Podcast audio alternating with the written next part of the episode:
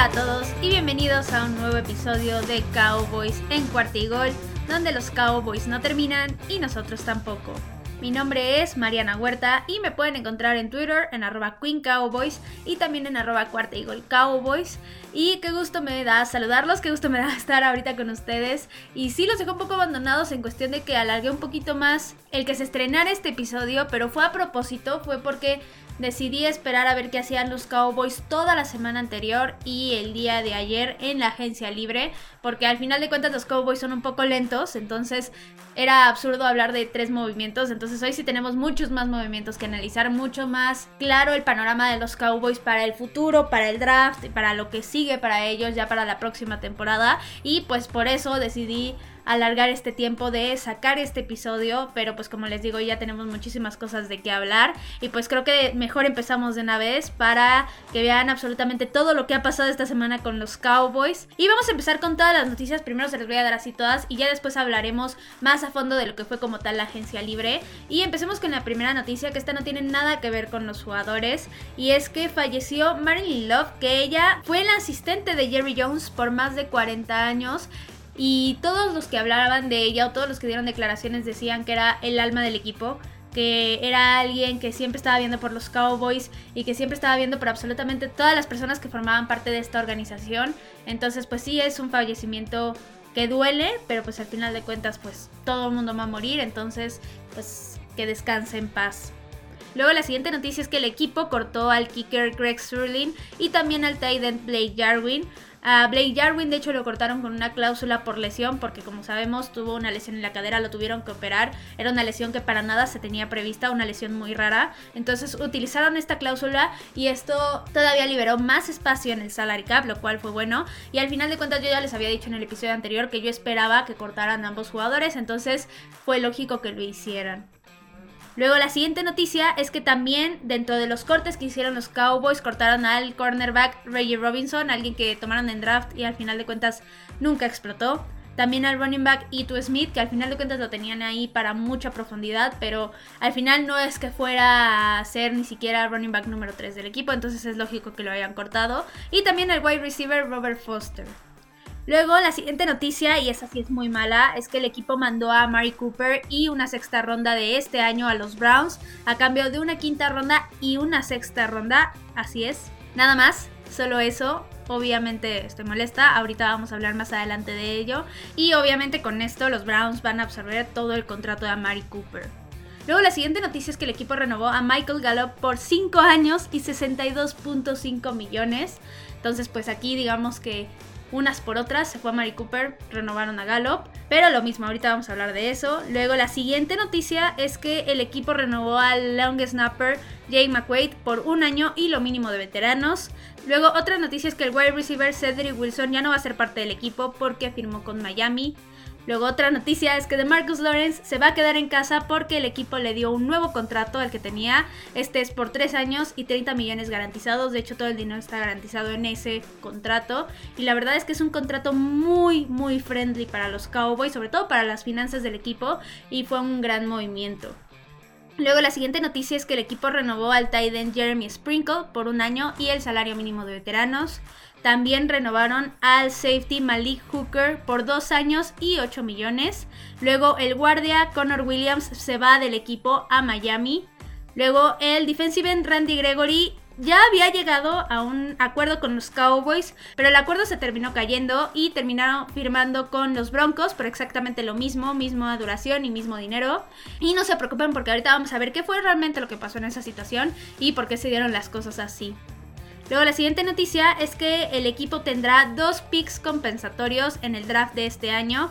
Estos van a ser los picks 176 y 178. Ambos picks son de quinta ronda. Y con esto, en total, el equipo va a tener nueve selecciones en este draft. Luego el equipo le informó a la El Collins que lo iban a cortar en un movimiento después del primero de junio. Pero pues mientras pasa este tiempo que prácticamente solamente es para cosas financieras de las que vamos a hablar ahorita, ya firmó de hecho la Collins con los Bengals. La siguiente noticia es que el equipo renovó al defensive end Doran Samstrong por 2 años y 13 millones. También renovaron a Leighton Van Der Esch por un año y 3 millones. Luego el equipo trajo de los Steelers al wide receiver James Washington, esto por un año. Y también trajeron al defensive end Dante Fowler Jr., él estaba en Atlanta y también fue por un año. Y las últimas dos noticias es que el equipo renovó al safety Jaron Kears por dos años y 10 millones. Y la última noticia es que el equipo renovó al punter Brian Anger por 3 años y 9 millones. Como ven, fueron muchos, muchos movimientos. Esto nos va a dar de qué hablar todo el episodio y vamos a entrarle de una vez al tema. Y como les digo, por fin empezó ahora sí en serio la temporada 2022 de la NFL. Ya tuvimos muchísimos cambios, como acaban de escuchar. Ya les dije todos los que han hecho los Cowboys hasta ahorita. Pero también en todos los demás equipos. De hecho, cambios muy impresionantes. Por ejemplo, el de Russell Wilson a los Broncos. Pero también tuvimos otros movimientos bastante cantados. Que al final de cuentas son cambios. Todos son cambios y todos se tienen que hablar y todos se tienen que decir. Y pues hoy, como les digo, vamos a hablar de todos estos movimientos que ya les dije de los Cowboys, de cómo está su situación ahorita, de los jugadores que todavía faltan de moverse o de quedarse en el equipo, que son agentes libres, de qué fue lo que pasó con el salary cap y prácticamente mi opinión de absolutamente todos estos movimientos, cuáles considero que fueron buenos, cuáles considero que fueron malos y cómo creo yo que queda el equipo ya después de todos estos movimientos. Entonces, primero vamos a empezar hablando de lo que pasó con el salary cap. Y en el episodio anterior, me parece, les mencioné que los Cowboys estaban 21 millones por encima del límite, lo cual era bastante, era muchísimo. De hecho, eran el tercer peor equipo de la NFL en este sentido. Y la verdad es que no se veía muy claro qué es lo que el equipo iba a hacer para estar ya en números negros y para no tener este problema. Pero después de absolutamente todos estos movimientos que les dije, ahorita los Cowboys están 24 millones por debajo del límite, lo cual es muy bueno.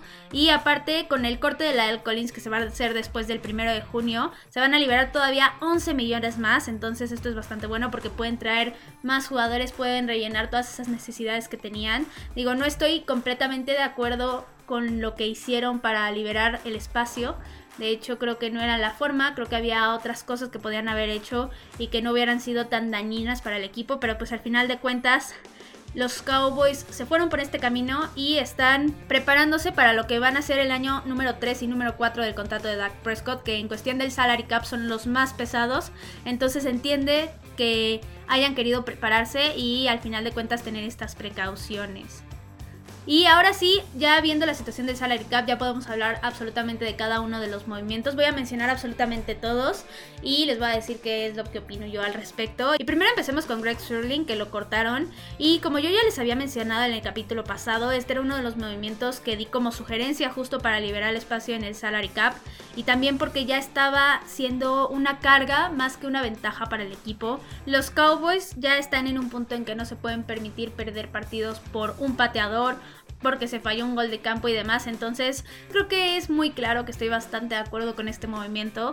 Y al final de cuentas hay pateadores allá afuera. Entonces no es como que los Cowboys estén dejando ir al único pateador que hay. Entonces la verdad es que sí estoy muy de acuerdo. Y al final de cuentas lo que liberó en el salary cap era mejor que lo que iba a darle al equipo a mi gusto en el próximo año.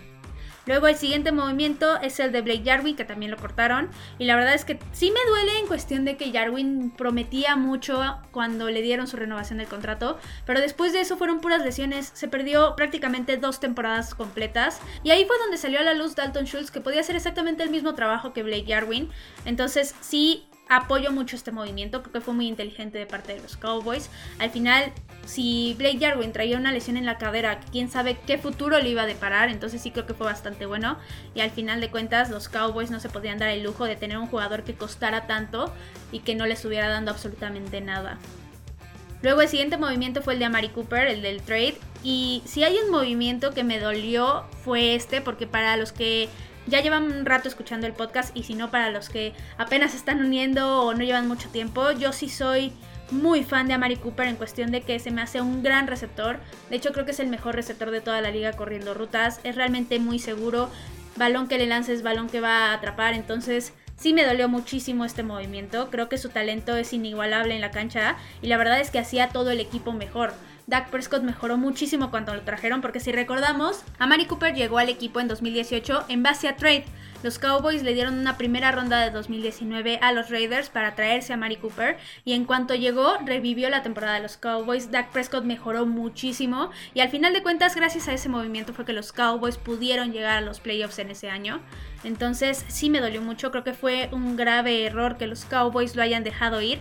Esto no me gustó absolutamente nada, como les digo, habían otras formas de liberarse ese dinero. Y una de las cosas que me dio más coraje de este movimiento fue que solamente pagaran una quinta y una sexta ronda por él para nada a Mari Cooper valía esto. A Mari Cooper es uno de los mejores receptores de la liga y que nada más los Cowboys se hayan conformado con una quinta y una sexta ronda con tal de que tomaran ese contrato, creo que eh, fue un movimiento muy tonto, un movimiento muy poco inteligente y al final de cuentas habla de lo pésimo que son los Jones para manejar este equipo. Pero aún así, lo que más me molestó de esta situación es que los Cowboys cuando hicieron este movimiento le dijeron a Mari Cooper una de las razones por la cual lo estaban cambiando, obviamente aparte del dinero, era porque él no era compatible con la ofensiva del equipo. Y la verdad es que si un receptor de ese calibre no es compatible con tu ofensiva es porque claramente el que está haciendo mal eres tú como equipo. No puede ser que un receptor de los mejores de la liga no quepa en tu ofensiva cuando ha hecho de la ofensiva algo mucho mejor en los últimos dos años, de hecho tres años. Entonces sí me molestó muchísimo esta parte.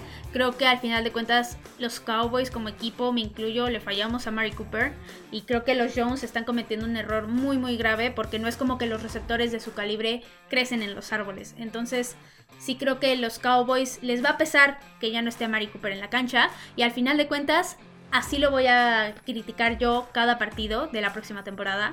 Cada balón, cada recepción, cada momento en que yo vea que haga falta Mari Cooper, lo voy a recalcar y les voy a demostrar a ustedes lo muy enojada que me tiene esto, porque al final de cuentas creo que a Mari Cooper es un jugador que no se va a poder reemplazar en bastante tiempo. Luego, ya pasándonos a otro movimiento, tuvimos la renovación de Michael Gallup. Y sí me gusta mucho Michael Gallup como receptor, pero sí me preocupa bastante su lesión. Espero que regrese al 100, que regrese perfecto. Al final de cuentas no tenemos idea de cómo vaya a regresar. Y el hecho de que hayan de cierta forma cambiado a Mari Cooper por Michael Gallup se me hace un grave error.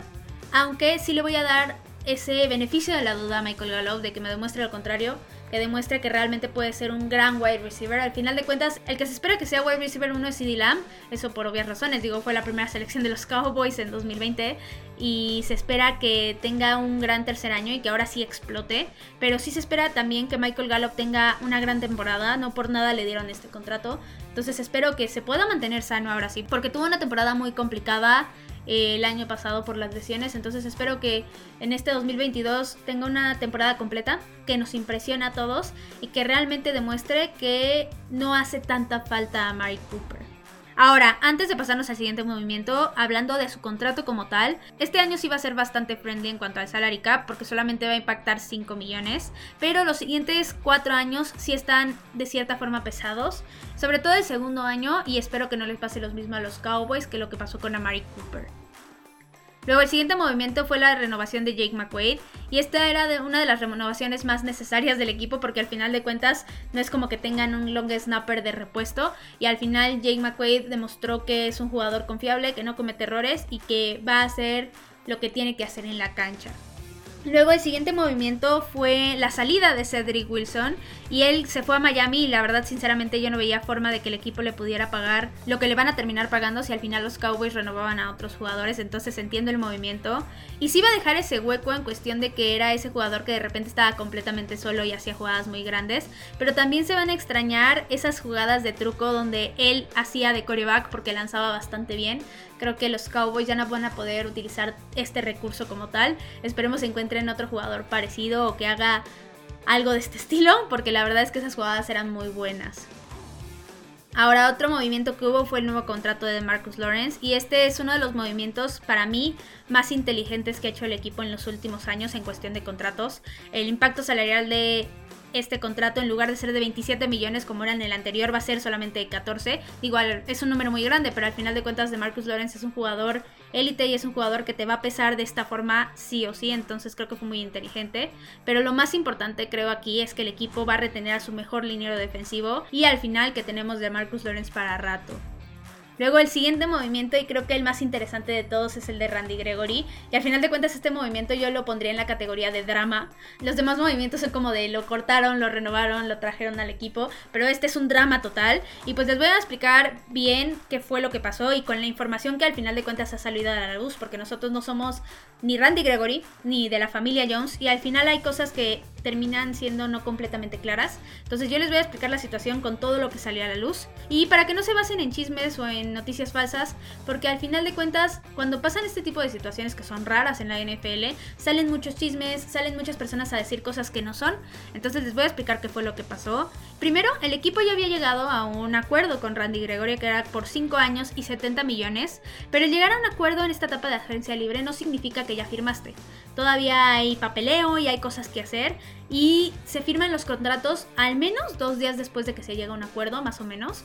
Hay veces que sí se logran firmar al día siguiente, pero siempre hay un periodo en el que justo se pueden caer este tipo de acuerdos. Y aquí la verdad es que fue muy muy rápido, porque media hora después de que había salido la noticia de que ya se habían llegado a un acuerdo, se cayó por completo esto porque hubo una cuestión de lenguaje del contrato que a Randy Gregory no le pareció. Todavía no sale a la luz exactamente qué fue lo que no le gustó. Pero por esta razón de la cuestión del lenguaje decidió irse a Denver por exactamente lo mismo, 5 años, 70 millones. Y lo del lenguaje del contrato es algo que es completamente común en los contratos de los Cowboys. Es algo que está en absolutamente todos los contratos de cualquier jugador que esté en el equipo, excepto en el de Dak Prescott. Pero al final de cuentas el contrato de Dak Prescott y el número que se le soltó a él, 160 millones, es distinto. Es un contrato que es diferente y es obvio que sea así, pero si al final los demás jugadores tienen exactamente lo mismo, creo que no hay razón para exaltarse y para ya no querer estar en los Cowboys. Y justo lo raro está ahí, porque la gente de Randy Gregory no le comentó esto a él. Y es lo que está raro, dices así como de, a ver, si tú ya sabías esta cláusula o este lenguaje que había en el contrato, ¿por qué no se lo dijiste? Entonces ahí es donde está lo más extraño de esto. Y también otra cosa que llama mucho la atención es que después de que se cayó el contrato, salió Jerry Jones a declarar y dijo que él había tenido un papel muy importante en la negociación con Randy Gregory. De hecho, él fue el que llegó directamente al acuerdo con él, pero que él llegó hasta ese punto y ya no participó después. Entonces él no tiene absolutamente nada que ver con esta parte del lenguaje. Obviamente él estaba furioso con esto, fue una situación que no le gustó nada. Al final de cuentas, Jerry Jones ya sabemos que ha tenido una obsesión con Randy Gregory desde siempre. Entonces, el hecho de que se haya caído por una cuestión tan tonta del lenguaje, por una cuestión, digamos, administrativa, sí lo puso furioso. Y es lo que a mí me lleva a pensar que el que realmente se le cayó el acuerdo fue a Stephen Jones, porque él es el que maneja toda esta parte de los contratos. Y la verdad es que Stephen Jones, yo ya se los dije muchas veces en los últimos días, se me hace pésimo, pésimo para los contratos. Creo que es de lo peor que hay en la NFL no sabe para nada manejar equipos y al final de cuentas es el que mete muchas veces el pie en cuestión de jugadores para los Cowboys. Ahora, ya hablando de mi opinión, en cuestión de los Cowboys como organización, sí siento que fue una situación muy vergonzosa. No puede ser que se te caiga un acuerdo media hora después de que ya habías acordado con el jugador todo lo que iba a pasar. Esto es muy muy vergonzoso como les digo y al final de cuentas habla muy mal de la directiva de los Cowboys y de Stephen Jones en específico. Pero también un poco de Jerry Jones porque al final de cuentas él es el que tiene Stephen Jones ahí. Entonces sí, por parte de los Cowboys muy mal. Pero ya hablando por el lado de Randy Gregory, yo sí considero que es un muy buen jugador y que sí va a dejar un hueco muy grande en el equipo después de irse. Pero por otro lado me pone a pensar y yo siempre le he tenido cierto repele a Randy Gregory por todas sus situaciones, todos sus problemas de drogas. Yo sí soy muy estricta, digamos, con esa parte.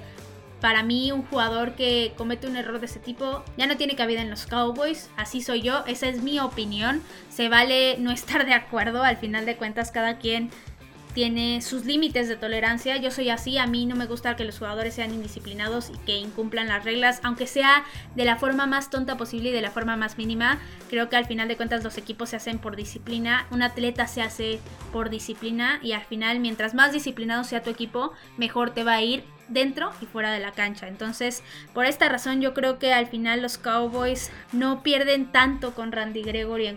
Y siguiendo con este hilo, yo soy de la idea de que Jerry Jones fue demasiado necio en darle una y otra vez oportunidades a Randy Gregory. Estuvo ahí duro y dale con él. Al final este año por fin pudo jugar una temporada, digamos, sin contratiempos de este tipo, que fue bastante bueno, lo respeto, creo que la verdad hizo un gran trabajo esta temporada, pero al final de cuentas yo no voy a extrañar tanto a Randy Gregory. Era uno de esos jugadores que siempre tenía en la mente de a ver cuándo la riega, a ver cuándo comete otro error de este tipo, porque fueron demasiadas oportunidades. Entonces al final creo que los Cowboys no les va a pesar tanto el ya no tener un jugador de este tipo. Ahora ya pasándonos al siguiente movimiento vamos a hablar de Connor Williams. Y por fin salió. Y ustedes saben que yo ya no soportaba a Connor Williams, entonces esto me tiene muy muy contenta. Y lo mejor de todo es que fue gratis porque ya era gente libre, entonces los Cowboys no tuvieron que gastar absolutamente nada cortándolo, entonces la verdad es que este movimiento me tuvo muy contenta. Y era algo que si no pasaba me iba a enojar muchísimo. Luego el siguiente movimiento fue la renovación de Malik Hooker. Y la verdad es que este fue otro movimiento que me gustó mucho porque prácticamente todos los safeties del equipo eran agentes libres. Entonces los Cowboys tenían que hacer algo al respecto sí o sí. La posición iba a quedar súper endeble. Entonces me dio gusto que trajeran de vuelta a Malik Hooker. Él tuvo un 2021 bastante decente y cada oportunidad que tenía de hacer la jugada defensiva lo hacía de forma impecable, entonces muy bien por ellos. Estoy segura de que justo Malik Hooker también puede mejorar, entonces esto me tiene bastante contenta y espero que tenga una gran temporada en 2022. Luego otro movimiento fue el de la E. Collins, que al final de cuentas lo terminan cortando. Y sinceramente este movimiento en cierta forma ya lo veía venir. Al final los Cowboys necesitaban espacio salarial. La E. Collins en 2020 se perdió toda la temporada. En 2021 se perdió 5 juegos por una suspensión de sustancias prohibidas. Una suspensión muy tonta porque aparte por ahí hubo sobornos y demás malentendidos. Entonces la verdad es que sí entiendo por qué los Cowboys decidieron romper esta relación. Es cierto que era un gran tackle, era uno de los mejores jugadores en su posición, pero pues si te da nada más 10 partidos en dos años, la verdad es que no sé si valga tanto la pena tenerlo en tu equipo. La verdad es que sí deja un hueco grande en la posición, pero creo que los Cowboys pueden solucionarlo bien. Ahorita tienen a Terence Steele en la posición, confían mucho en él, fue un jugador que mejoró mucho de 2020 a 2021, entonces creo que todavía puede mejorar más y tampoco descarto que los Cowboys por ahí en el draft trajeran otro tackle. Luego, el siguiente movimiento fue la renovación de Dorrance Armstrong. Y este fue un movimiento que sí entiendo mucho porque la posición sí quedó muy débil con la salida de Randy Gregory. Y la verdad es que Dorrance ya conoce el sistema y no tuvo tan malos números la temporada pasada. Aparte, también él es clave en los equipos especiales. Entonces, yo estoy segura de que fue un buen movimiento y que estuvo bien que lo renovaran. Luego el siguiente movimiento fue la renovación de Leighton Van Der Esch y fue un movimiento muy inteligente, sobre todo porque le van a pagar nada más 3 millones. Entonces sí creo que los Cowboys aquí sí acertaron completamente.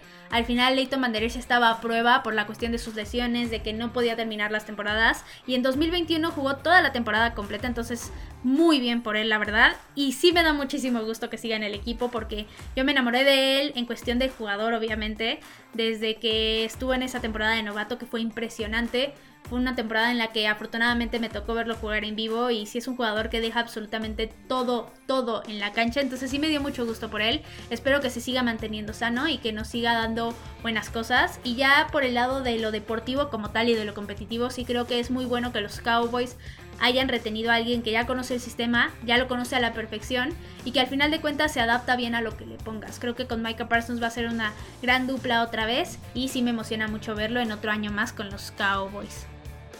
Luego el siguiente movimiento fue que trajeron a James Washington, receptor de Steelers. Y la verdad es que después de la salida de Amari Cooper y del compadre Cedric, sin duda el equipo necesitaba un wide receiver lo antes posible. Y la verdad es que Washington sí es un muy buen fit en la posición.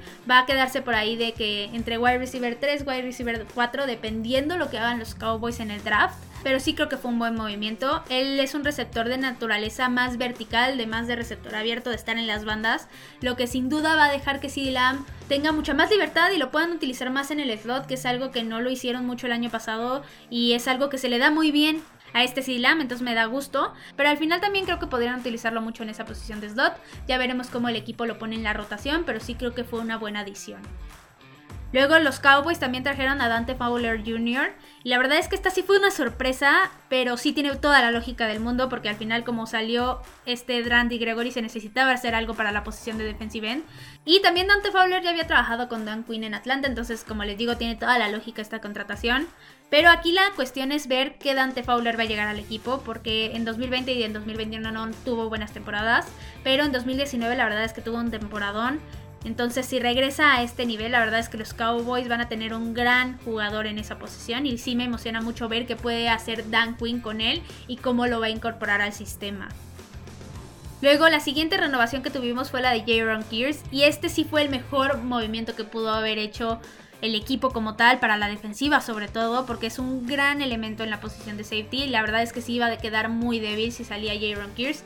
Al final es una posición que ha sido muy débil desde que empezó el siglo, entonces es muy bueno que los Cowboys se lo hayan tomado en serio, que lo hayan renovado y que aparte al menos sea este año y el que sigue. Y por último, tuvimos la renovación de Brian Unger, del punter, y la verdad es que esta también me dio muchísimo gusto porque el equipo ya había dicho que no pensaban gastar en esta posición. Y me da gusto que sí hayan gastado, porque al final de cuentas le van a dar lo que se merece a Brian Unger. Vamos a tener un gran punter en el equipo. Y la verdad es que al final de cuentas, al ser Pro Bowl, creo que lo dice todo. Tuvo una gran temporada en 2021 y esperemos que siga funcionando muy bien en estos equipos especiales. Ahora esos fueron todos los movimientos y les voy a mencionar rápido los que quedan como agentes libres de los Cowboys y qué es lo que espero yo que pase con ellos. El primero de ellos es el cornerback Maurice Kennedy, yo creo que él se va a ir del equipo. Luego tenemos al running back Corey Clement. Y yo si fuera los Cowboys sí lo renovaría para ser el running back 3, creo que tiene buena experiencia, pero lo dudo bastante. Luego otro jugador es el safety Damonte Casey. Y yo no veo necesario ya que el equipo lo llegue a firmar. Al final de cuentas tienen a Jaron Kears, Malik Hooker y Donovan Wilson en la posición como posibles titulares. Entonces no lo veo tan necesario. Luego tenemos al linebacker Keanu O'Neill y él prácticamente ya asegura que no va a estar en los Cowboys. De hecho, él estaba jugando como linebacker, como les digo, con los Cowboys, pero va a regresar a su posición natural, que es la posición de safety, y los Cowboys ya no necesitan safety. Luego otro jugador es el tackle Tyan Siki y él definitivamente se va a ir, yo creo. Luego tenemos al wide receiver Malik Turner, yo también creo que se va. Tenemos al liniero defensivo Brent Urban, yo creo que también se va a ir. Y tenemos al defensive tackle Carlos Watkins, que creo que el equipo le haría bien renovarlo, pero no creo que se quede. Ahora, las necesidades que quedaron en el equipo después de esto fueron la de wide receiver. Sin duda los Cowboys tienen que traer a alguien más. Y yo creo que va a ser en el draft. O al menos eso es lo que suena mucho. Espero que no sea en la primera ronda. Pero los Cowboys sí podrían tomar en la primera ronda del draft a un wide receiver. Luego tenemos la de pateador, porque pues sí es un misterio quién va a quedar después de Greg Surley. Los Cowboys ya trajeron un kicker para probarlo. Es probable que se quede él, pero tampoco lo aseguro. Entonces ya veremos qué pasa con la posición. Tenemos la posición de tight end también. Aquí yo creo que los Cowboys se van a centrar en el draft para cubrir esta posición. Y también tenemos la de línea ofensiva, tanto guardia como tackle. Aquí sí creo que los Cowboys harían muy muy bien en tomar en la primera ronda del draft cualquiera de estas dos posiciones. Creo que pueden tener muchísimo talento aquí, ya sea la de guardia o tackle. Y también creo que en el draft deberían de tomar de todas formas en otra ronda la otra posición que no hayan tomado. Creo que les va a hacer muy bien renovarse en esta parte, traer a jugadores jóvenes y al final los Cowboys han demostrado que en cuestión de talento de la línea ofensiva son muy buenos en el draft para elegir jugadores. Y pues nada más para concluir, hasta ahora yo sí considero que el equipo ha tenido como tal un mal off-season porque han perdido a jugadores importantes y con un objetivo que la verdad no debería de ser el objetivo principal. Al final de cuentas, si tú tienes espacio en el salary cap, no es como que eso te va a dar un campeonato. Al final lo que te dan los campeonatos son los jugadores, es el talento, es cómo lo manejas. Y creo que los Cowboys se han equivocado muy fuerte en esta parte, en este offseason. Pero sí han habido movimientos que me han gustado. Creo que han habido movimientos que son muy inteligentes, como por ejemplo el de Lito Manderech. Obviamente la renovación de Jaron Kears. El hecho de que hayan cambiado el contrato de, de Marcus Lawrence también. Entonces no estoy del todo molesta con este offseason. Creo que pudo haber sido mejor. Pero al final de cuentas ya veremos qué pasa. Es muy temprano para calificar estos movimientos. Al final puede pasar cualquier cosa, lesiones o que un jugador que tal vez yo decía, mm, no entiendo por qué se queda en el equipo, termine mejorando mucho. Entonces esperemos que pase algo así. Esperemos que nos sorprendan y que al final los Cowboys demuestren que no estuvo tan mal que hayan dejado ir a su receptor número uno ni a una defensiva que tenía mucho talento. Y pues bueno, eso fue todo por el episodio de hoy. Un episodio lleno de información, un episodio largo, un episodio, digamos, que nos da entrada a la temporada 2022. Espero lo hayan disfrutado, espero les haya quedado claro absolutamente todo. Y si no, pues ya saben que me pueden encontrar en Twitter, en arroba Queen Cowboys y en arroba Cowboys. Cualquier duda, pregunta, eh, sugerencia, comentario, chisme, lo que sea que quieran platicar, ahí me lo pueden dejar en Twitter. También recuerden que si les gustan los episodios, recomiéndenlos con quien sea que se topen enfrente. Esto ayuda mucho a que cada vez más gente escuche el podcast y a que cada vez el programa pueda ser mejor. Y esperen mucho más contenido porque los Cowboys no terminan y nosotros tampoco. Cowboys en Cuartigol.